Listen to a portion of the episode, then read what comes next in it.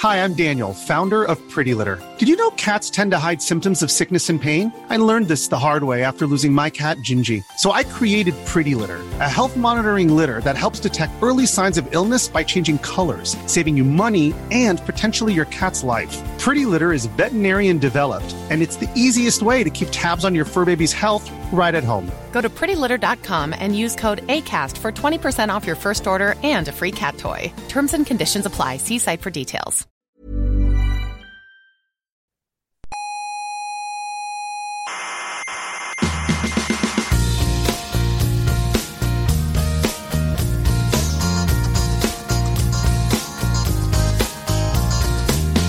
Aquí comienza Coffee Break, la tertulia semanal de la actualidad científica. Solventaréis hoy todas las dudas acerca del universo que se ha formulado la humanidad desde el principio de los tiempos. Ah, Pregunto. no, todas, todas, no. Oh, vaya tertulia.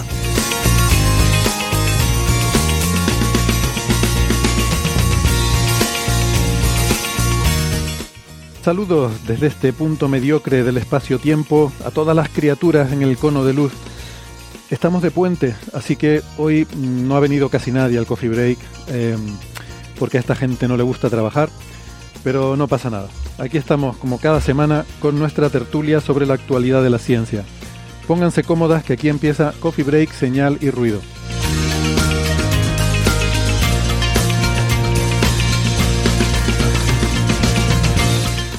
Hoy vamos a tener un pequeño cambio de formato, por variar un poco. Eh, vamos a tener un popurrí, pero no de frutas, sino de ciencia. Hablaremos más brevemente que otras veces, pero de un montón de temas. De inteligencia artificial aplicada al arte, de asiriología, de pingüinos, pero no en ascensores, de singularidades, de Betelgeuse, de agujeros negros sin pelo, que no pasa nada, también nos gustan así, son calviguapos, de lo nuevo del LHC, y de la estrella S06. Bueno, a ver, a ver cuándo, cuánto da tiempo de todo eso, que igual es un poco ambicioso el programa de hoy. Ya saben que tenemos una página web que es señalirruido.com y ahí, que ahí está toda la información sobre el programa, todos los audios de los episodios anteriores y sobre todo todas las referencias de los temas, todos los papers, todos los trabajos que comentamos cada semana y también tienen ahí toda la información para contactarnos en redes sociales. Tienen también la información de Patreon y de PayPal eh, por si quieren apoyar económicamente este podcast. Y vamos ya, ahora sí, con las presentaciones de la tertulia. Empezamos hoy con eh, Sara Robisco, que es ingeniera informática. ¿Qué tal, Sara? ¿Cómo estás? Hola a todos. Bienvenida Tenía de vuelta. muchas ganas de veros. Hacía tiempo que no estabas por aquí. Sí. Sara es arroba SaraRC83 en Twitter. Tenemos también en Alicante a María Rives, profesora de la Universidad de Alicante. ¿Qué tal? ¿Cómo estás? ¿Cómo andas, María? Hola, pues muy contenta, muy contenta de estar aquí, pero con problemas de sonido. No sé cómo me oís ahora. Sí, sí, bueno, se te escucha bien, estupendamente, solo que con algo de reverberación, con más eco, pero está bien. Por ejemplo, si hubiera muchas Marías, con lo cual es, es- es- o sea, si una María ya mola, muchas es todavía, todavía mejor. Como digo, María es, es profesora en la Universidad de Alicante, es arroba neferchiti, con Chiti, C-H-I-T-T-Y en Twitter. Y tenemos. Chiti. y tenemos en Málaga a Francis Villatoro. ¿Qué tal, Francis? ¿Cómo andas? Pues muy bien, aquí estamos en Málaga. Hoy tenemos un día fresco en Málaga. Aquí hace unos 18 grados centígrados que, como hay mucha humedad, porque este- el cielo está eh, tapado con nubes y está así como gris, pues hace que la sensación térmica sea un poquito más baja, serán un par de grados más bajos. ¿no? Y, y eso se nota en la calle. ¿no? En la calle apetece eh, moverse las manos así para calentarse un poquito. Pero por lo demás, muy bien. eh, con muchas ganas de empezar este programa tan popurrí, tan concurrido además. Sí, sí, sí. Que La bueno, Francis es, no sé si lo he dicho, físico, informático, doctor en matemáticas, profesor en la Universidad de Málaga y es arroba emulenews en Twitter.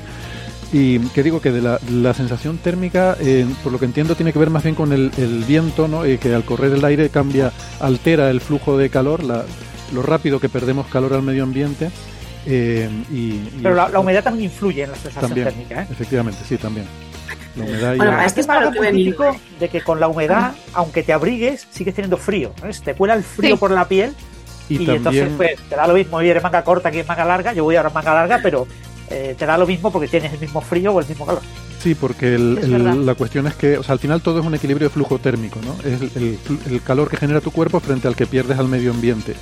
y eso se ve alterado si hay viento o si hay humedad porque el, eh, el agua sobre tu piel al evaporarse se lleva mucho calor. ¿eh? Por eso sudamos, ¿no? Y también por eso cuando hay humedad no es un mecanismo eficiente y, y, sudamos mucho, pero no nos refresca porque hay humedad en el aire, entonces no se evapora. Pero bueno, eso no es lo que no, es, no era el tema de hoy y hoy tenemos que ir rápido eh, porque hay muchos temas y hay mucha gente. Eh, lo que pasa es que por eso hacía yo el comentario en la introducción un poco de, de forma irónica de que no había venido nadie. Hoy se apuntó un montón de gente. Lo que pasa es que eh, pues se nos ha quedado bien repartida la cosa entre la cara A y la cara B. Así que no tenemos tampoco el... Vamos, que hoy, hoy va a haber relevos. Eh, así que hoy, hoy podemos mantener un, un, ritmo físico fuerte porque, porque hay, eh, hay rotaciones.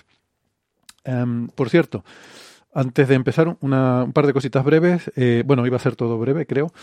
Eh, invitamos a los oyentes, que están invitados siempre, ya lo saben, pero mm, no siempre lo, lo, recordamos, hace tiempo que no lo recordamos en el programa, a que nos, les invitamos a que nos envíen sus preguntas, eh, sus dudas, sus consultas y también lo pueden hacer en formato de audio. Se pueden grabar un audio con el móvil y enviárnoslo a la dirección de correo oyentes arroba señalirruido.com porque bueno estamos pensando que a lo mejor en alguno de estos programas pues sacamos siempre tenemos nuestra sección de, de señales de los oyentes pero a lo mejor hacemos algún programa más largo con esa sección extendida o incluso bueno no sé según cómo se den las fiestas pues a lo mejor eh, algún especial eh, pregrabado en el cual aprovechemos las preguntas que ustedes nos dejen no así que bueno ya digo esto lo podemos hacer todo el año pero se lo recuerdo ahora porque a lo mejor eh, eh, es más probable que la saquemos. Y también, si me permiten el, un poco el, la autopublicidad, eh, doy una charla el día 22 de diciembre, el viernes día 22, en el museo, que lo comento porque es mi última, es mi último día de cole, es mi último día como director del Museo de la Ciencia y mm, pues va a haber una charla que es eh, lo comento porque tiene, tiene algo de, de, simbolismo, porque este año se cumplen 30 años del museo. Y además, pues queríamos también usarla, queríamos hacer una charla sobre los 30 años de ciencia en el museo y aprovecharla para que fuera también el relevo en la dirección y escenificar un poco el, el, ese relevo, ¿no? ese cambio en la dirección. Entonces, la cosa se ha retrasado bastante y al final casi se nos va el año, pero era importante que fuera este año porque este año es cuando se cumplen los 30 años del museo y queríamos que todo eso eh, coincidiera, ¿no? La charla se va a titular 30 años de ciencias del cosmos porque va a ser un repaso de qué cosas sabemos ahora que no sabíamos cuando se inauguró el museo. Y, y como digo, pues eh, pretendía que fuera también pues eso, una escenificación de, del cambio de dirección. O sea, al final la cosa se ha retrasado mucho, más de lo que esperábamos eh, porque en realidad el aniversario del museo era en mayo, pero eh, bueno, pues eh, había que, que, tener también al nuevo director y, y, la cosa se, se, ha, se, ha, dilatado porque, bueno, se quería buscar un director a mi altura y claro, eso, eso ha sido difícil. De hecho, de hecho, al final eh, se ha decidido que como era tan difícil, no, eh, dijimos, bueno, pues no hace falta que sea a mi altura, puede ser uno bueno, aunque cueste más, se paga y ya está. Y el cabildo ha decidido, bueno, pues, pues pagamos y traemos uno bueno y ya está. Entonces, bueno, todavía no es oficial. Esto, el día 19 se, se, espera que se haga el nombramiento oficial del nuevo director y, y entonces ya sería el 19 y el 22 ya será la charla. O sea que espero que Espero todo encaje. ¿Querías decir algo, Sara? Quería preguntarte, ¿se va a emitir en, o se va a grabar la ah. charla? ¿Podría verse en diferido? O me alegro de que casa? me haga usted esa pregunta. No estaba pactada, pero sí, una cosa que quería comentar. Eh, en principio se va a grabar, no se va a emitir en, en directo porque, eh, porque no, bueno, eh, básicamente porque no, no vamos a tener personal y, y no voy a dar abasto para todo pero eh, se va a grabar y si todo sale bien, pues ya la pondremos eh, en algún momento en diferido en, en, YouTube, ¿vale? Sí, como estamos de anuncios, la semana que viene en Málaga se va a celebrar, en la Universidad de Málaga todos los años celebramos una semana dedicada a los premios Nobel y la semana que viene es esta semana. Así que en el rectorado de la Universidad de Málaga, en el Paseo del Parque, habrá charlas de diferentes premios Nobel en mi caso, que será el de física, me han puesto el último lugar, me suelen poner el último lugar el viernes, así que el viernes 15 por la tarde impartiré en el Retro de la Universidad de Málaga una, una charla sobre el premio Nobel de física, pero hay charlas sobre el premio Nobel de economía, de química, de medicina, eh, de literatura este año no, El- pero bueno, porque no hemos encontrado a nadie en la Universidad de Málaga experta o experto en, en el premiado. Muy bien. Igual, la misma pregunta, ¿hay alguna forma de que se graben o se En principio, grabar en se- este caso se graban, se graban, pero se emiten a posteriori. Se emiten Perfecto. probablemente ya para enero o así. Porque la empresa que lo graba, eh, pues le gusta editar bastante los vídeos y poner, y poner transparencias. O sea, Hacen todo un proceso de, de edición del vídeo que les requiere un tiempo y como estamos en fiestas navideñas, eh, con- casi con toda seguridad para enero estarán publicadas. Mm. Perfecto. Muy bien. Estupendo, pues nada, estaremos pendientes. Entonces ya saben, viernes 15 la de Francis eh, y el viernes 22 la mía. Y, eh, bueno, lo digo por el, por la gente que esté eh, aquí en Tenerife, pues que se, si se quieren acercar al museo, ya saben, pues como siempre gratis hasta completar aforo, etcétera, etcétera. Bueno, eh, vamos al lío. Como les digo, hoy vamos a intentar eh, ir rapidito, pero bueno, aprovechando que tenemos a María, eh, tú tó- tómate todo el tiempo que quieras, María, porque em, em, ahí salió, bueno, de hecho hay un par de cosas. Hay un artículo que salió en Nature con un trabajo de, se llama David Stork, eh, si, si Sí. no tengo mal el nombre de este investigador, en el que utilizan técnicas de aprendizaje automático para em, hacer estudios, ¿no? Sobre obras de arte que, bueno, parece que se sacan cosas muy interesantes, ¿no? Sí, para reconstruir obras de arte perdidas. La verdad es que el artículo, tengo que decir que es muy interesante y muy entretenido, me ha gustado mucho leerlo, y él lo ha escrito de alguna manera para dar visibilidad a su libro. Es un poco, vengo a hablar de mi libro, pero lo veo muy válido. El libro se llama Píxeles y Pinturas, eh, Fundamentos de la competencia o pericia asistida por ordenador. Entonces, él, él ya ha escrito varios artículos al respecto sobre cómo usar eh, el aprendizaje profundo y las redes neuronales para reconstruir obras de arte perdidas, pero es que tiene un libro interesantísimo que os va a gustar, que tiene un título glorioso que se llama El legado de Hall. Ah, Se llama El legado de Hall, el ordenador de 2001, entre el sueño y realidad, ¿no? O sea, pero este libro es muy antiguo, es del 98. Yo lo he apuntado en mi lista de lecturas, pero este nuevo, el de píxeles y pinturas, ese tiene 700 páginas. No sé cuánto nos costará leerlo, pero el, el artículo empieza hablando de cómo gusta, se ha perdona, me gusta utilizado. cómo has traducido el título de ese libro porque te- eh, usa una palabra que es conocer, que, que es una, palabra que me, me resulta un, poco, eh, un poco, no sé cómo decirlo, eh, complicada, y la has traducido por pericia o competencia. Sí, Muy bien, ¿vale? sí. Perfecto. Connoisseurship. Sí, la verdad es que es Connoisseurship, difícil sí. de traducir. Eso y benchmark me resulta a mí muy difícil de traducir también, porque benchmark, ¿qué sería? Como un parámetro de referencia, por ejemplo, no Mm. sé. Son palabras de estas que usamos en los papers o que leemos, que estamos acostumbrados a leer en inglés y nos cuesta decirlo en español. No sé qué tal el sonido, cómo voy, el, el volumen, la calidad, sin Eh, micrófono. Bien, bien, tú no te preocupes. Yo si hay algún problema te, te digo. Bueno, le aclaro a los oyentes que el, el micrófono de María estaba dando problemas eh, inesperadamente cuando empezamos a Yo lo he grabar. quitado. Hemos tenido un... y está, ahora está, María está hablando a micrófono quitado. Eh, yo, vamos, nosotros te escuchamos Micrófono bien. desnudo. Exactamente. Vale, yo sigo. Si tú no me dices nada, yo sigo, ¿no? Perfecto. Porque este artículo, que os decía, me ha parecido muy interesante la lectura, hace un recorrido de cómo se ha utilizado mm, el ordenador y los, la, tomografía y los escáneres para reconstruir las obras de arte. Cuan- Todos hemos visto casos de un lienzo en el que el autor, el pintor, ha rascado o lo ha cubierto y ha pintado por encima y después con, con rayos X mismo se ha visto que había una, una pintura detrás, ¿no?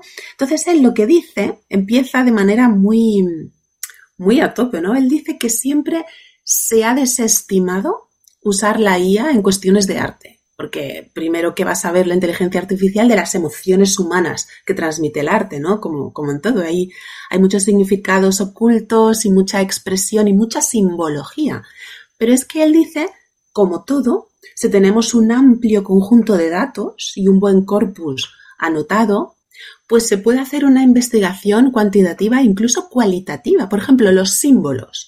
Él no habla de esto, pero os lo cuento yo. Hay un cuadro del Renacimiento, se llama El matrimonio Arnolfini, que seguro que lo conocéis, Sí. de Van Eyck, que es una pareja muy rara, mirando a, a- a- a la cámara, mirando al, al pintor, y ella tiene el vientre abultado y una mano encima, Y hay, ese cuadro es muy difícil de expresar, de, perdón, de explicar, pero hay algunos símbolos, como por ejemplo un perro, un perrito a los pies de la pareja, que el perro es símbolo de fidelidad, de lealtad. Luego unos zapatos quitados, como unos zuecos, que también es símbolo de estar en casa, de comodidad, de intimidad. ¿Qué significa ese cuadro? Hay millones de interpretaciones, pero mm, para llegar a la interpretación final podemos basarnos en los datos del conjunto, que es el perro, la fidelidad, el matrimonio, el reflejo en el espejo. Entonces él dice que si se analizan y se, si se anota y se alinea un corpus con, esa, con toda esa información del mundo del arte, nos puede ahorrar tiempo. Él lo que habla es de ahorrar tiempo. Porque el, sobre todo en lo que se centra es en la luz. O sea, el, la comprensión de la luz de los artistas cómo ellos han sabido desde el principio de los tiempos mm, situar los objetos, eh, pone el foco de la luz y los puntos de luz que es diferente. O sea, el foco de la luz es de donde viene la luz. Por ejemplo, un ejemplo súper fácil. Pensad en los fusilamientos de Goya, los fusilamientos del 3 de mayo, que hay una figura en el centro con los brazos extendidos y hay una linterna, una lámpara cuadrada en el suelo, que supuestamente es de donde viene la luz, pero no. Si tú miras el cuadro, la luz entra arriba a la izquierda, ¿no? Entonces, el, pintor juega con la luz, con el origen, con el foco y con los puntos de luz para hipnotizarnos y para manipular nuestra visión del cuadro. Y este autor habla de, por ejemplo, Da Vinci. Da Vinci en el siglo XV era un maestro de la luz y él tenía unos, bueno, maestros de la luz ha habido en todas las épocas, pero Da Vinci tenía estos, estos, ¿cómo llamarlo? Diagramas donde él explicaba que según estaba la figura más cerca del foco de luz, si le da en diagonal o si le da un ángulo más agudo, es más brillante o más oscuro. Entonces lo que hace la IA es el mismo camino, pero al revés. Reconstruir la dirección inversa de la luz para ver dónde está, de dónde viene el origen de esa luz, ¿no? Y uno de los ejemplos que da que es el más guay después de Goya, este sí que lo da él, es la chica de la perla, la joven de la perla de Vermeer. Entonces, el origen de la luz, el foco de la luz en la perla, en el joven de la perla está arriba a la izquierda. ¿Dónde vemos la luz? Los puntos de luz. La tenéis todo el mundo en la cabeza ahora. ¿En los ojos? ¿En el reflejo de la nariz y los labios? Ahí está la luz, pero eso rivaliza en intensidad de luz con el pendiente, con la perla, precisamente por eso se llama la chica de la perla, con la perla y el blanco de su cuello, y con toda la luz que se desparrama por el pañuelo. Entonces, os voy a decir una cosa que va a parecer una tontería, pero es que la IA ha determinado que ese tratamiento de la luz es perfecto, que Vermeer lo pintó en tiempo real con un modelo mm, real, o sea, pintó de la realidad. Y ese, esto parece una tontería, pero tiene su aquel, ese análisis ha usado, pues creo que son unas 20.000 obras de arte desde el punto de vista de la luz y de la actitud, la postura, el gesto, ¿no? Según la técnica, según la época y según el estilo, a las personas se las representa de una determinada manera. Por ejemplo, en el, en el Renacimiento, las personas importantes estaban siempre de lado, como esta famosa del Thyssen, Ghirlandaio, me acuerdo Tornaboni, ¿vale? Tornaboni las personas importantes siempre están de lado. Luego ya en el 18 y 19 los retratos de personas importantes están como de medio escorzo, así como un poquito girado, como interesante, ¿no? Entonces, analizando 20.000 obras que tiene datos de, de vestimenta, de estilo, de normas sociales, en menos de una hora ha podido dar atribución de fecha, incluso de autor, a todas esas obras. Claro, eso te ahorra el tiempo que una persona, que un humano necesita muchas más horas para llegar a esas conclusiones. Sobre todo un ahorro de tiempo. Sara, ¿qué decir algo? Sí, fíjate además eh, cómo es capaz de reconocer autoría eh, a la hora de identificar si una obra es original o es una copia, es un método maravilloso, te puede ayudar muchísimo. Ahí está la autoría como igual que, en texto, igual que en literatura, estilometría. La... Nosotros, el ojo humano, según dice él, pues nos cuesta un poco mm, determinar dónde está el origen de la luz. Por eso a veces nos pueden engañar con un copia y pega una foto mm, manipulada. Pero claro, a la IA no le engaña de dónde está el origen de la luz y sabe si eso ha sido copia o ha sido original. Y es que la luz también crea la perspectiva. O sea, por ejemplo, eh, el fobismo, Matisse, entonces los cuadros de Matisse, él lo que hace es eliminar la luz y la sombra, entonces no hay perspectiva y las cosas parece que están flotando. Eso se hace aposta, es un, una rebeldía, ¿vale? Para, como las, las vanguardias, el, el nuevo expresionismo. Entonces, la IA te puede decir si ha sido quitada si ha sido intencionado, si es, como dice Sara, si es una copia, igual que la estilometría en literatura, si forma parte, es que también te analiza la pincelada. Puedes saber, la, la pincelada es no solamente la cantidad de pintura que se pone, sino la dirección en la que se pone. Y por eso hablamos de pincelada suave y suelta, como el impresionismo, o pincelada fuerte y agresiva, como Van Gogh, Van Gogh o Pollock, ¿vale? esa pincelada fuerte. Entonces, la pincelada es el stroke. El stroke. Sí, exactamente. Como cucharada de cuchara. Dependiendo de la parte del cuadro que estés haciendo, eh, tú aplicas pinceladas diferentes. Por ejemplo, en un cielo eh, tienes muchísima extensión, tienes que cubrirlo antes de que eh, la pintura, porque tú tienes que fundir la pintura. Entonces, para permitir esa fusión, tú estás aplicando mm, franjas de colores que tienes que fundir. Entonces, esa parte es más, más rápida, más agresiva, porque tienes que cubrir mucho rápidamente. Mientras que cuando te centras en el detalle, cambias completamente de pincelada.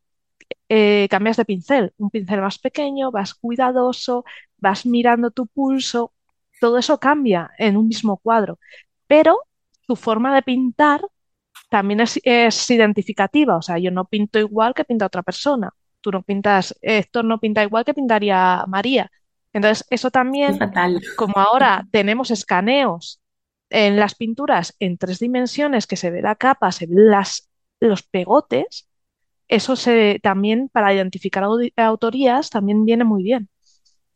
Y para, muy bien explicado, Sara, y para intentar mm, descubrir o analizar o cuantificar por qué nos hipnotizan ciertas pinturas, como la joven de la perla. Ahí, ¿qué es lo que está pasando? Es que la luz se desparrama por todo el cuadro en diferentes puntos de luz, como os decía antes, y por eso nos hipnotiza, porque nos obliga, o sea, la miramos en círculo. No paras de mirarle los ojos y la boca y los ojos y el, y el cuello y el pañuelo. Está puesta en sitios tan estratégicos que nos, nos, nos atrae de manera, no sé cómo decirlo, inevitable. Y también el analizar qué elementos contienen esas pinturas que nos hipnotizan tanto, cómo es el tratamiento de la luz, también ayuda al crítico, al estudioso de arte, a poder establecer más hipótesis y más teorías. Y hablando de eso, también habla de una cosa muy interesante, que el análisis cuantitativo de, con la IA ayuda a corroborar o desmentir hipótesis, como habla de la famosa hipótesis de Hockney, de David Hockney. A mí me gusta mucho ese autor, pero en el 2000 no sé cuándo fue 2020, 2021, él lanzó una hipótesis que precisamente Van Eyck, él decía que eh, pues en el prerrenacimiento, antes de la invención de la fotografía, esta gente utilizaba aparatos ópticos como para mm, capturar la imagen, hacer una copia y, copiarlo, que él no creaba la luz, sino que lo estaba copiando. Es una hipótesis mm, de difícil corroboración, pero es que el algoritmo está determinado que no, que ni hablar, que ahí no hay ninguna, ningún instrumento óptico que se ve claramente el mismo estilo de la dirección de la luz hecha por un humano. Jugaban con espejos para jugar con la iluminación cuando tú tenías, tú tienes el modelo y tú juegas antes de ponerte a pintar, ¿no? Y entonces sí que se sabe que jugaban con. De hecho, hace unos años hubo una exposición de Dalí en la que se muestra cómo él jugaba con espejos. Incluso tiene obras que puestas en espejos cambian. Sí. Y la perspectiva, según cómo la mires, más cerca o más lejos, pues hay una imagen u otra, ¿no? Pero claro, eso forma parte de su genio humano. Pero mm, siempre hay un rechazo a mezclar la inteligencia artificial con las emociones humanas, ¿no? Con la expresión de, del arte. Sin embargo, este artículo, antes de llegar al a por qué se llama así, por qué se llama recuperar objetos perdidos. Este artículo yo lo veo muy bien estructurado. Juntaste dos palabras, ¿Eh? un artículo es arte pequeñito. Eso es. un pequeñulo arte. Vale, vale. Pues te tengo que hacer una tarjeta amarilla y sacarla aquí de verdad. No, no, o sea, me- Para el YouTube. No, no pretendía, bueno, sí, claro, evidentemente, no, no dudo que merezca la tarjeta, pero no lo decía por, por hacer una broma, sino me, pre- me preguntaba si, si la etimología puede tener algo que ver, Habría que buscarlo. originariamente fuera, no sé, algún, bueno, no sé, da igual. La cuestión es que Se buscará. Se buscará. Sobre el tema de, sobre el tema de la perspectiva, hay autores, ahora voy a romper una lanza sobre arte moderno, si me escucha Gastón me va a decir bien, Eh, hay autores eh, que, de arte moderno en los que tú tienes un cuadro delante que son a lo mejor tres trazos negros sobre un fondo blanco y no te dice nada. Y tú dices, bueno, ¿y esto? ¿Esto lo hace cualquiera? Sí, sí, aléjate tres metros y verás otra cosa. Un ejemplo es Navacerrada de Zobe. Buscad ese cuadro. Son trazos para- eh, que parece que son aleatorios en un fondo blanco. Te alejas tres metros y estás viendo Navacerrada. Clavado. O sea, es espectacular. Lo que hace ese hombre con rompería otra, lanza también a- para apoyar tu teoría. El arte, tu hipótesis, el arte moderno, por ejemplo, no aunque no se transforma en otra imagen, también tiene una expresividad muy Sí. intensa. Lo que pasa es que muchas veces te lo tienen que explicar. Ese es el problema del arte que no es figurativo, donde tú no reconoces figuras. A mí me gusta mucho Malevich, ¿vale? Del suprematismo ruso. Y, y lo que has dicho, de eso lo hace cualquiera. Pues él decía, sí, a lo mejor lo puede hacer cualquiera, pero no cualquiera puede tener la idea. Y él tiene un cuadro que a mí me fascina y me vais a decir, vaya basura, se llama No, no, no. El blanco entra en el blanco. Y es un cuadrado blanco dentro de otro blanco. Pero los tonos de blanco son distintos. Y uno de los dos cuadrados tiene una, un giro respecto al otro. Y a mí me gusta verlo como que dentro de la uniformidad, si te fijas, hay algo que es diferente entre esos dos, la profundidad, el color, la orientación. Entonces todos somos iguales, pero diferentes dentro de cada, cada uno nuestra propia individualidad. ¿no? Pero bueno, nos estamos yendo al arte moderno y él habla, él habla de cómo recuperar las obras perdidas. Él dice, el mayor uso que le veo a la IA, porque él no quiere entrar en polémica. Claro, pero fíjate que hay gente, creo, creo que lo mencionaste antes, que le molesta que la IA haga eso de reconstruir arte perdido. Eso. Pero, pero la, y, y la inteligencia natural, ahí tenemos el caso del Eke Homo, eh, de, de la señora que fue y lo reconstruyó. Y, a ver, Ya, yo, natural.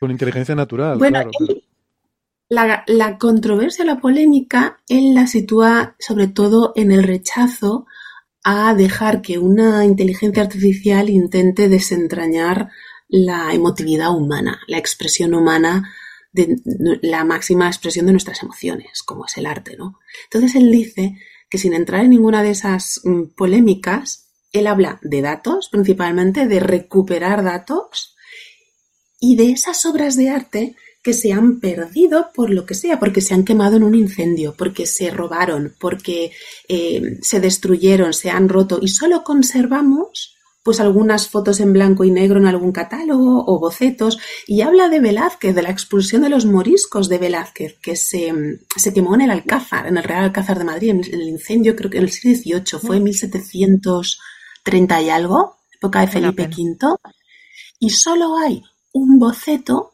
que está en el Museo del Prado, pero no está en exposición, está guardado en el almacén, pero tú lo puedes ver en la web del Museo del Prado. Lo ves, es una aguada azulada.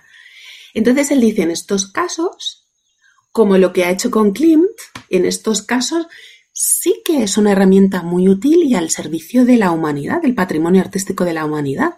Y el cuadro que está en la portada de este artículo es La medicina de Klimt. Si, si lo veis, es que ese cuadro tiene una historia muy interesante. De hecho, este proyecto ya es del 2020 o 2021.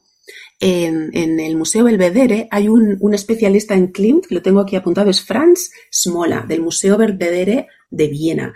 Y él tiene un proyecto en Google Arts Project para volver a darle color a ciertas obras de Klimt perdidas, que son las tres, los tres lienzos universitarios que se llaman, que le encargaron para decorar el techo de la Universidad de Viena. Pero se los rechazaron porque eran escandalosos y pornográficos, según el momento.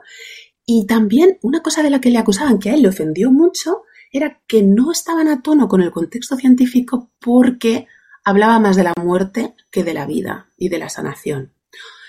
Hombre, los cuadros de Klim son todos muy sensuales y tienen muchos dobles sentidos y dobles interpretaciones. El caso es que él se ofendió, dijo, ah, ¿no queréis mis cuadros? No lo vais a ver. Y los vendió a coleccionistas privados. ¿Qué pasó? Segunda Guerra Mundial, invasión nazi. esos cuadros estaban entre los que se quemaron en el castillo de Immerdorf. Y entonces se han perdido. No lo tenemos. Lo que tenemos es bocetos que este hombre que os digo, este Franz Smola, lleva mucho tiempo trabajando en devolverle el color. el cuadro es un poco inquietante. Mis alumnos que hoy hablan tan raro, los del Emplan, eso dirían creepy. Porque si tú lo ves, el cuadro de la medicina, la más famosa figura es Higía. Eh, hablamos una vez aquí de la etimología de Higía, porque hay un, no sé si es un planeta enano, un asteroide, no me acuerdo qué objeto celeste se llamaba así, no me acuerdo tampoco. Mm, la, que ahí viene la higiene personal, diosa de la medicina. Entonces está en primer plano. Si la veis, es una de esas mujeres típicas de Klim, como una mm, provocadora, tentadora, como una Salomé, no sé, una Safo. Higia es un asteroide, bueno, se ah. identificó como asteroide, pero resultó ser un planeta enano. Sonaba que habíamos hablado de ello en, en el podcast. Mm. Pues mediante la inteligencia artificial se ha reconstruido los colores y elementos que faltaban. Otro, otro ejemplo de, la reconstrucción de inteligencia artificial que, se me olvidado mencionar y lo menciona este artículo es el de la famosa ronda de noche de Rembrandt. Ese es un cuadro muy intrigante. Rembrandt juega con la luz y con la sombra, que es otra de las cosas que trabaja la IA, para dar jerarquía a las personas en el cuadro. Se llama Ronda de Noche, por si queréis buscarlo en Internet. Y está primero el capitán de la ronda, es una compañía militar, eh, Cloveniers, no me acuerdo cómo se llama, pero están todos los militares y hay una niña. Hay una niña pequeña ahí detrás que lleva un pollo muerto colgado del cinturón y no puedes dejar de verla, tiene toda la luz ahí. Es uno de los grandes misterios de ese cuadro. Además, también está la carita de Rembrandt, un mini autorretrato que él se hizo más de 60 autorretratos, que aparece su cabecita así con, con los ojos entre los hombros de los dos personajes del fondo. No nos soluciona el, misterio de la niña que tiene que ver con la simbología del escudo de la compañía militar, pero lo que pasó con ese cuadro es que era enorme. Y cuando lo quisieron poner en el ayuntamiento de Ámsterdam, no cabía en el hall. ¿Qué hicieron? Lo recortaron, ¿os lo podéis creer? Recortaron el cuadro. Sí. Y se perdieron unos personajes de la franja izquierda que claro, los se, han podido reconstruir con la IA. O sea, eso es otro de los usos, poder recuperar patrimonio perdido y sobre todo ahorrar tiempo a los estudiosos y a los críticos de arte para poder dedicarse a interpretarlo mejor. Porque la IA, desde mi modesta opinión, la inteligencia artificial lo que nos hace es ahorrar tiempo de las primeras partes laboriosas de recopilación de datos y luego ya nosotros podemos darle el toque final, porque claro, sin, sin estar entrenada con información de la historia del arte y sobre todo sin la ayuda de este experto en Klimt, pues tampoco se habría podido llegar a reconstruir. ¿No os parece? Sí, déjame decir dos cositas. La primera, dar la bienvenida que se nos acaba de unir Gastón, que es eh, doctor en ciencia física. Muy abrigado. Hola, Gastón. Profesor en la Universidad de Nueva York y muy abrigado, efectivamente. Hola, Gastón. Hola, un gusto estar en este cuadlibeto de gente notable. Eh, ¿Cómo están? Eh, tenemos que ofendernos por eso que ha dicho, ustedes que entienden de palabras. Ah. lo, que pasa es que a él le hubiera gustado estar antes. Hemos hablado de Malevich, del suprematismo uh, ruso. ¿En serio? Qué grande el supremalista.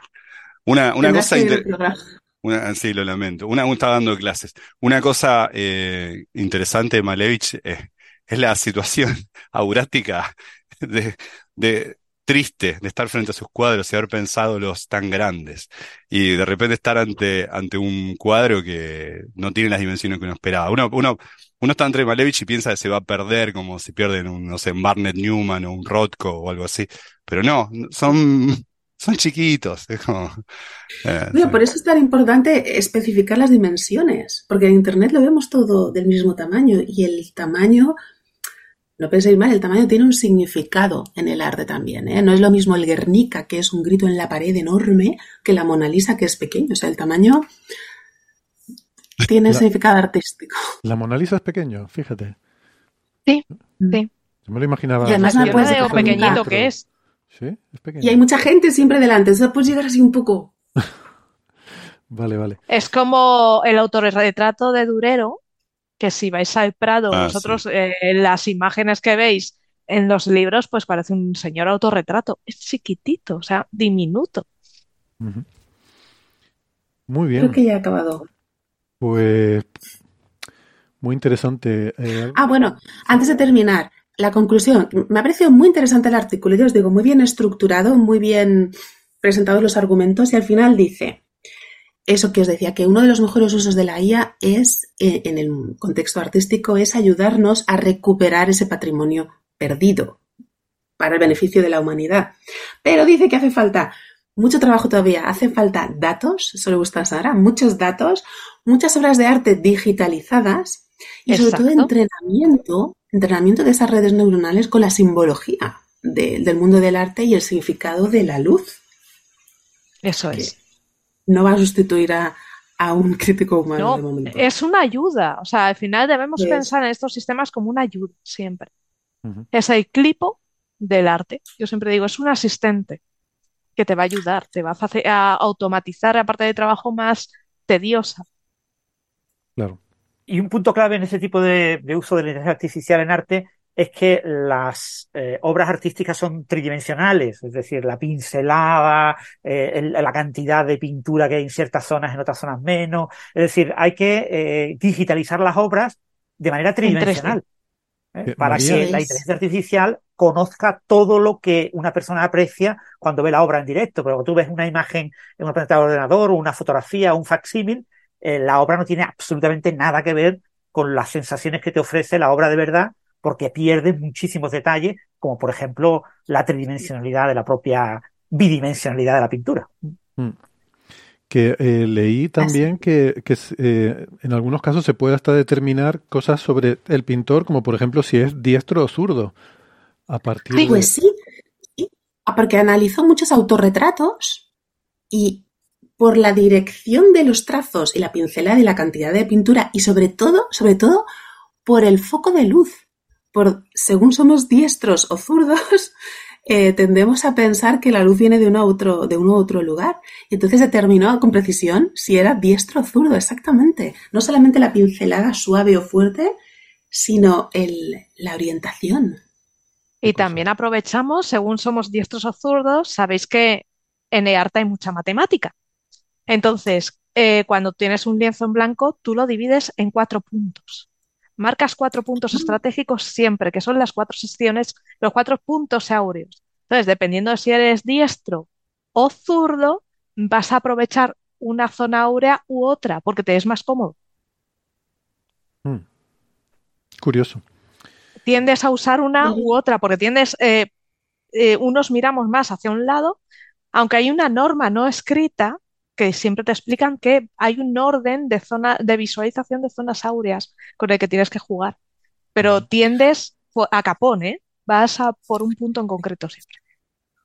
Curiosamente, todo esto nos sirve para introducir el otro tema que, traía yo, pero la tridimensional. Pero antes de introducir temas, vamos a introducir personas, porque eh, seguimos. Yo pero todavía no. Le dije a la gente que era irónico lo de que, que no había venido nadie hoy. Tenemos también a, Isabel Cordero con nosotros, que es profesora del Departamento de Matemáticas de la Universidad de Valencia. Hola Isabel, ¿cómo estás? Hola, hola, muy bien, muy bien. Hola. Feliz de poder unirme. Muy bien, gracias por apuntarte. pues nada, eh, vamos entonces con el siguiente tema, María, que es una eh, también otro uso de herramientas de aprendizaje automático, en este caso, para aplicarla a la escritura cuneiforme asiria, ¿verdad? Muy bien dicho. Y, pero antes de empezar. Me encanta, por, eso la traigo siempre, porque cualquier cosa muy bien dicho, así me gusta. Haces todo bien. Aparte, me, encanta imaginar a Héctor a la mañana practicando esa frase.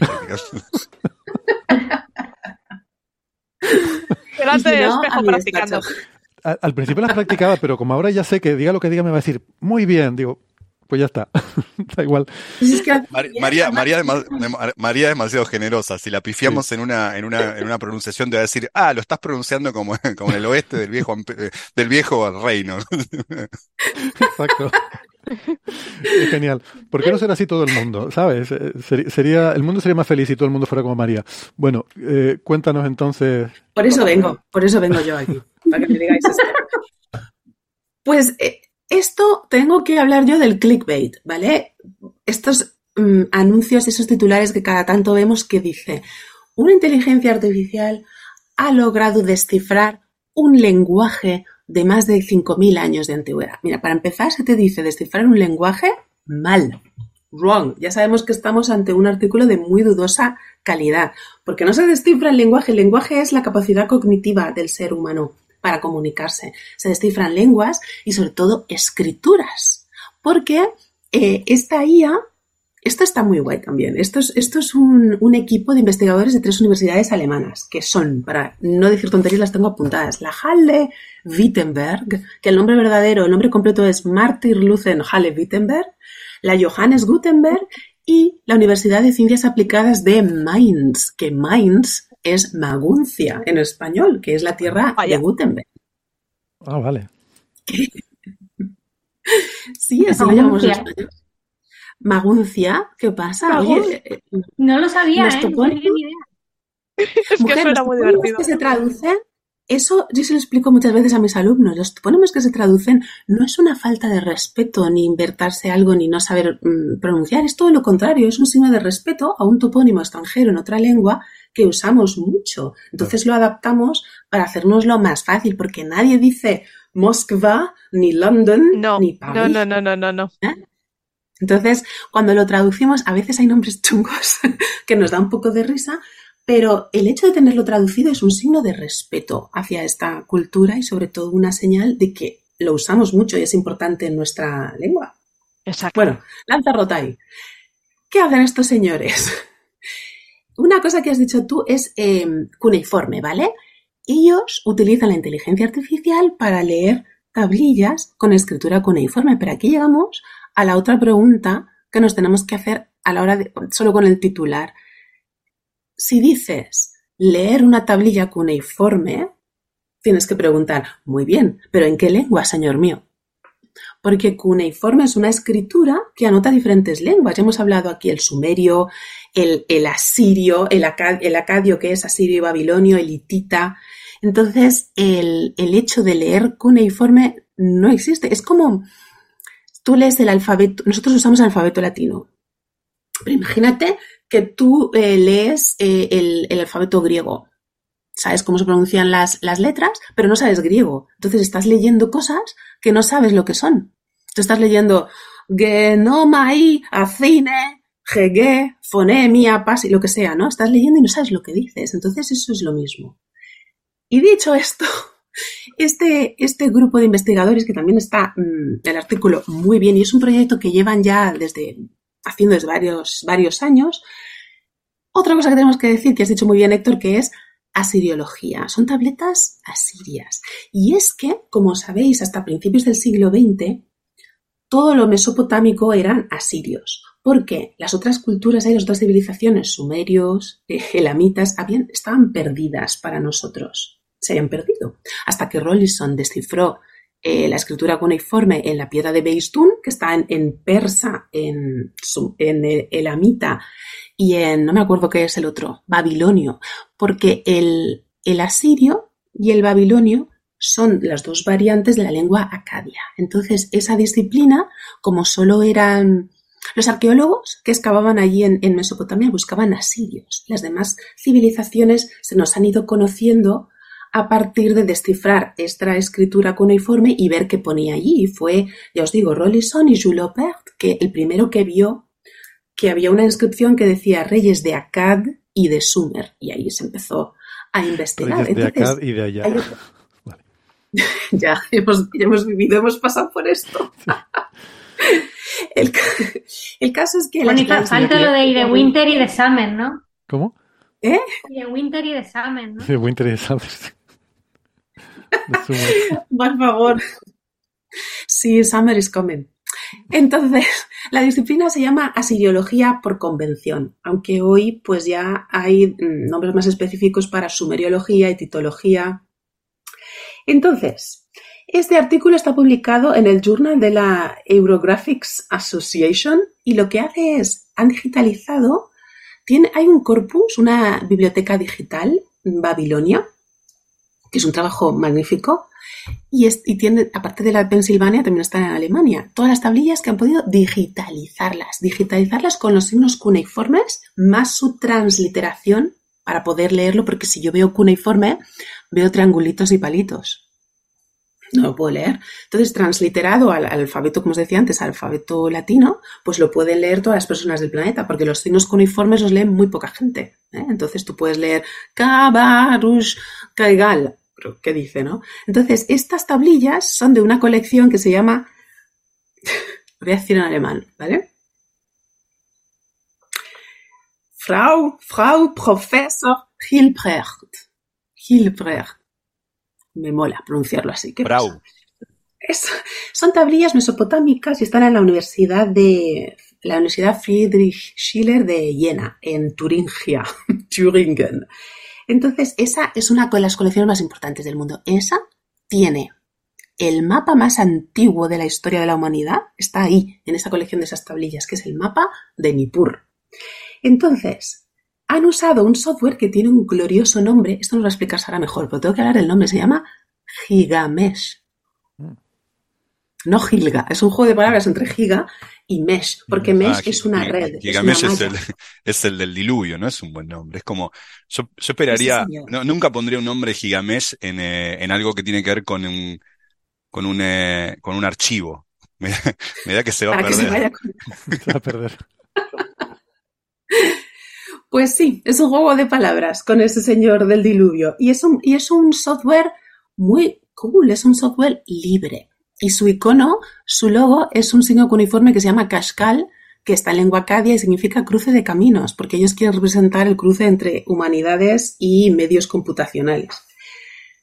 Las redes neuronales nos tenéis que explicar vosotros, porque lo que yo he leído aquí, la red neuronal es, o sea, ellos, mm, voy a explicarlo de manera sencilla lo que hacen y luego vosotros explicáis la técnica que ya estarás diciendo, give me, give me.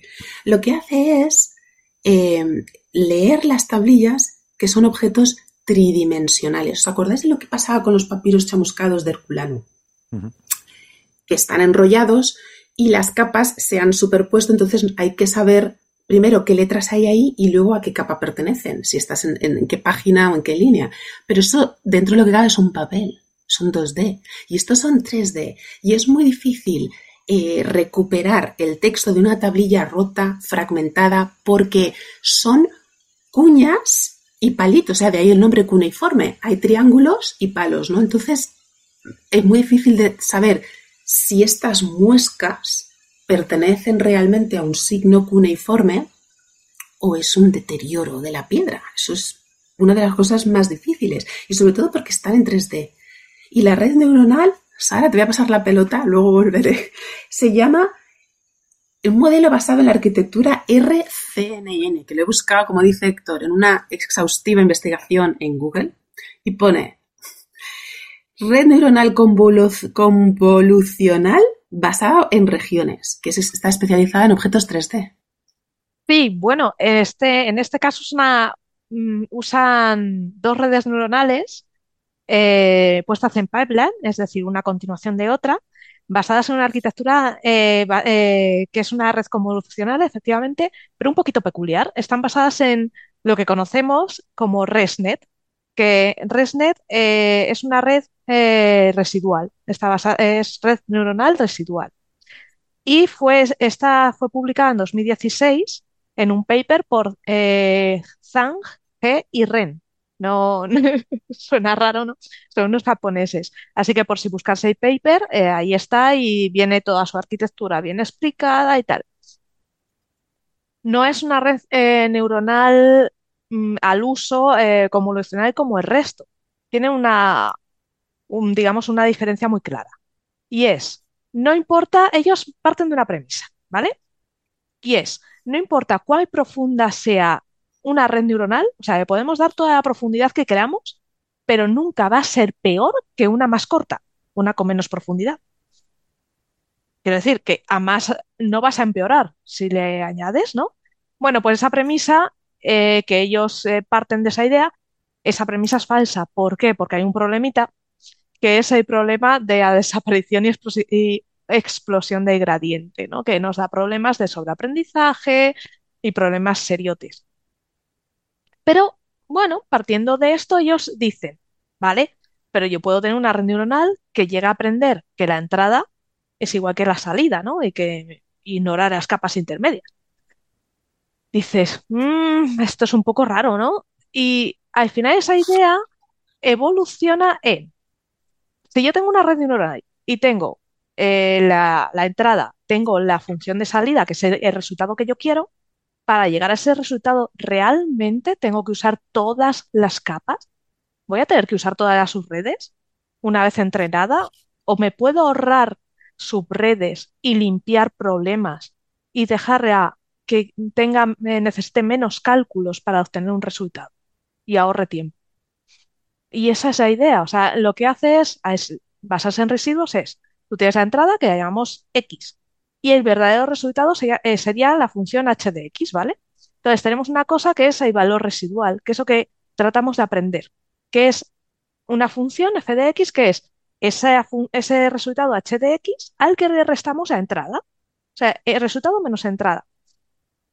Esta red neuronal lo que no quiere es aprender a, no la entrenamos para aprender la función de salida, ese, ese resultado final, ese h de x, sino que es capaz de adaptar su arquitectura, ella se va adaptando, eh, tomando los valores residuales de entrada y salida de cada tramo, de cada capa. Y con eso, ella, cuando hace backpropagation, dice, vale, ya he encontrado el resultado, he, accedido, y al hacer esa propagación hacia atrás, dice, vale, yo ya he entrenado, doy este resultado y me puedo ahorrar esta capa, esta capa, esta capa y esta capa. Entonces, lo que hace es que con menos esfuerzo hace lo mismo. Son muy, muy útiles en procesamiento de imágenes y la verdad es que son muy buenas. Eh, ResNet da muy buenos resultados. Ya os digo, el paper de ResNet es muy bonito y lo que al final hace es que su arquitectura se basa en puenteos. Veis que va puenteando capas que ella eh, no, no considera útiles. Aquí veo que pone ResNet 18. ¿Eso qué es? 18 capas. Mm, en su caso, eh, yo creo que sí que era. Es que son las versiones, ¿eh? porque yo usé. El año pasado usé una ResNet, pero no sé si era ResNet 10. No sé si es el número de capas o era en la versión. Déjame que te lo compruebe, pero me da que en el paper usaban a el número de capas. Creo que era el número, de, capas, porque es que me confunde un poco, porque en el paper cuando me lo leí, yo leí 16 capas y me, dejó un poco atontada, ah. pues sí puede ser 18 capas. Veis que son poquitas capas, porque dices redes neuronales convolucionales son monstruos de muchísimas capas. 18 capas tampoco es muy, muy profunda, pero es que con esas 18 que usa le, le va de lujo. Es que lo que tiene también es una tiene idiomas mesopotámicos, porque lo que hace es que tiene dos partes, ¿no? Primero, tiene dos, patas. que identifica los caracteres y luego el, a continuación pegada el identificador de marcas. Eso es, porque lo que decíamos antes, esas marcas son una escritura, pero tiene que saber leerla aplicándole una lengua. Entonces tiene una base de datos de idiomas mesopotámicos y lo que hace es predecir. ¿Vale? Es como un modelo de lenguaje. Ve lo que hay antes y predice el signo que viene después. Y lo que han utilizado es el sistema Gottstein, que esto es un sistema de ordenación de signos cuneiformes. La verdad es que Gottstein ha muerto hace poco. ¿eh? 2014-2015. Y curiosamente, su sistema de ordenación de los signos cuneiformes basado en las cuñas, porque ahí el nombre, porque están las cuñas, los triangulitos y luego los palitos, porque se hace con el, con el cáñamo, ¿no? Entonces, ese sistema de ordenación no ha tenido mucho éxito entre los estudiosos, los sumeriólogos humanos, pero a la hora de codificar los signos de manera computacional eh, es lo que es usando. la vida. Y él dice que lo han, bueno, los autores han validado o han, evaluado el sistema, los resultados con este sistema y lo que llaman ellos el paleocodificación, que es el, el sistema el que, que, utilizan en Machine Learning para reconocer los tipos de cuñas, porque el signo está formado, esto es un ejemplo muy burdo, pero imaginar un kanji japonés. Podéis imaginar un kanji japonés que tiene diferentes rayitas, pero cada una tiene un significado y juntas forman otra, ¿no? Pues es un poco las cuñas. Entonces, según la orientación de las cuñas y dónde están, se ordenan, se clasifican de una manera y puedes saber la que viene después, porque forman como morfemas de una palabra. Entonces, no es que no está todo hecho. Él mismo dice que todavía hay mucho trabajo por hacer, pero que hay unos resultados muy buenos, muy prometedores y muy rápidos, lo que decíamos antes. Ahorra muchísimo tiempo a la hora de poder leerlo. Y lo bueno es que la IA lo lee. La IA, o sea, tú lo ves, tú a base de, ver muchos signos cuneiformes, tú cuando ves el cuneiforme puedes saber si es persa, si es hitita, o si es sumerio, por la forma de las cuñas y por dónde están. Están más horizontales, más verticales. Aunque no lo sepas leer todo, tú ya coges eso, ¿no? Ese, ese truquillo. Entonces la IA lo ha aprendido también y sabe reconocer el idioma que hay debajo de esos signos y te da, lo bueno es que te da la transliteración. No lo tiene que transliterar un humano, ella reconoce lo que hay y te da las sílabas en alfabeto grecolatino, pa, ta, ta, o sea que facilita el trabajo de una manera brutal. de hecho, el, reconoce, el reconocedor de marcas, eh, a gracia, eh, lo dicen en el paper, que a gracia de usar convoluciones es porque, claro, un mismo símbolo en una tablilla puede estar en una posición o en otra puede estar torcido, pero es el mismo símbolo. Entonces, eso la convolución te lo corrige y a ella le facilita más la vida. Hmm. Y al estar entrenado en 3D, dice que tiene mejores resultados que las, los algoritmos entrenados con 2D, o sea, con fotos. Entrenado con la tablilla tridimensional funciona mejor. Sí, porque eh, en el paper además os explica la tablilla al ser eh, pensar en un trozo de arcilla grueso, entonces hay veces que escriben en los bordes, el borde se curva. En la imagen, una imagen en 2D corta esa, esa parte curvada, mientras que en el 3D puedes seguir haciendo la curva en el escaneo. Entonces, por eso ella es capaz y es más fácil, porque estás dando más información. De, es una forma, por ejemplo, en medicina se usan las imágenes eh, de resonancia magnética en 3D, igual, para reconocer tumores y tal, y trabaja mucho mejor que con la imagen fileteada en 2D, porque es capaz de sacar más información les facilita mucho porque te está dando más posiciones, más, mucho más eh, dato más verídico. La, cuña, la cuña depende mucho en fotografía de la luz, la difracción de la luz, para dónde va, te puede dar lugar a que pienses que es una, una imagen u otra. Mientras que con el corte en 3D sabes exactamente lo que tienes delante. Puedes, eh, un humano tocaría, ¿no? Ella ve lo que es el, eh, esos huecos y es una maravilla. Eh, debemos pensar, debemos pensar que tiene una accuracy, esto es una precisión de un 60%. Esto significa que más de la mitad de los caracteres los reconoce, eh, pero no es un buen modelo. Y vais a decir, Sara, entonces si no es un buen modelo, ¿por qué hablamos aquí? Pues porque es un primer paso. Este, eh, la dificultad de lo que han hecho eh, hace que hayan alcanzado solo ese 60%, porque es muy difícil. Tenemos también que valorar eso, que esto es muy difícil y que ellos dicen en el paper, ahora esto es un primer paso, hemos alcanzado con esta ResNet un, un 60, ¿vale? Pero ¿quién te dice que eh, modificando esa arquitectura eh, con un mejor conjunto de entrenamiento, porque solo tenían 500 obras eh, con, etiquetadas. Un conjunto de entrenamiento para una red convolucional, eso es muy poquito. Sí, Entonces, tablillas y hay 21.000 signos ahí, o sea. Exacto, o sea, es que necesita mucha más información. Mm. Y lo que quieren también, se han dado cuenta que tablillas grandes le cuestan muchísimo, mientras que tablillas pequeñas eh, se defiende fenomenal. Entonces, lo que piensan es hacer un entrenamiento con recortes de la tablilla en fragmentos más pequeños, de textos más pequeños, para así que ella entrene mejor. Entonces, lo que es es un primer paso de un trabajo que habrá que seguir porque promete mucho. Bueno, lo que eh, también es un primer paso de una cosa que promete seguir es este podcast que hasta aquí hemos llegado a la final de, al final de la primera parte de la cara A, pero prometemos seguir en la cara B y promete mucho lo que traemos a continuación.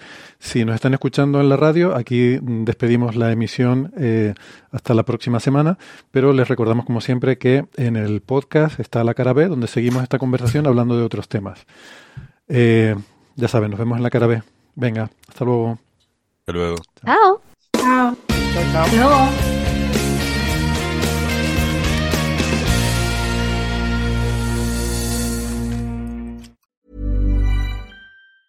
Planning for your next trip? Elevate your travel style with Quince. Quince has all the jet setting essentials you'll want for your next getaway, like European linen, premium luggage options, buttery soft Italian leather bags, and so much more. And it's all priced at 50 to 80% less than similar brands. Plus, Quince only works with factories that use safe and ethical manufacturing practices. Pack your bags with high-quality essentials you'll be wearing for vacations to come with Quince. Go to quince.com slash trip for free shipping and 365-day returns.